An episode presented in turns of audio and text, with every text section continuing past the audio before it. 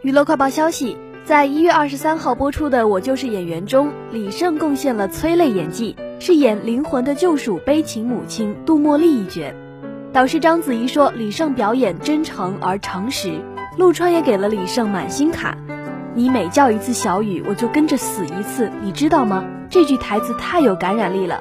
最后的这一段哭戏，虽然没有歇斯底里的释放情绪，但是却把观众的心都揪起来了。不少网友也表示赞同，好的演员值得好的评价和称赞。我觉得李晟表演非常的好，看完这段表演，我都要流泪了。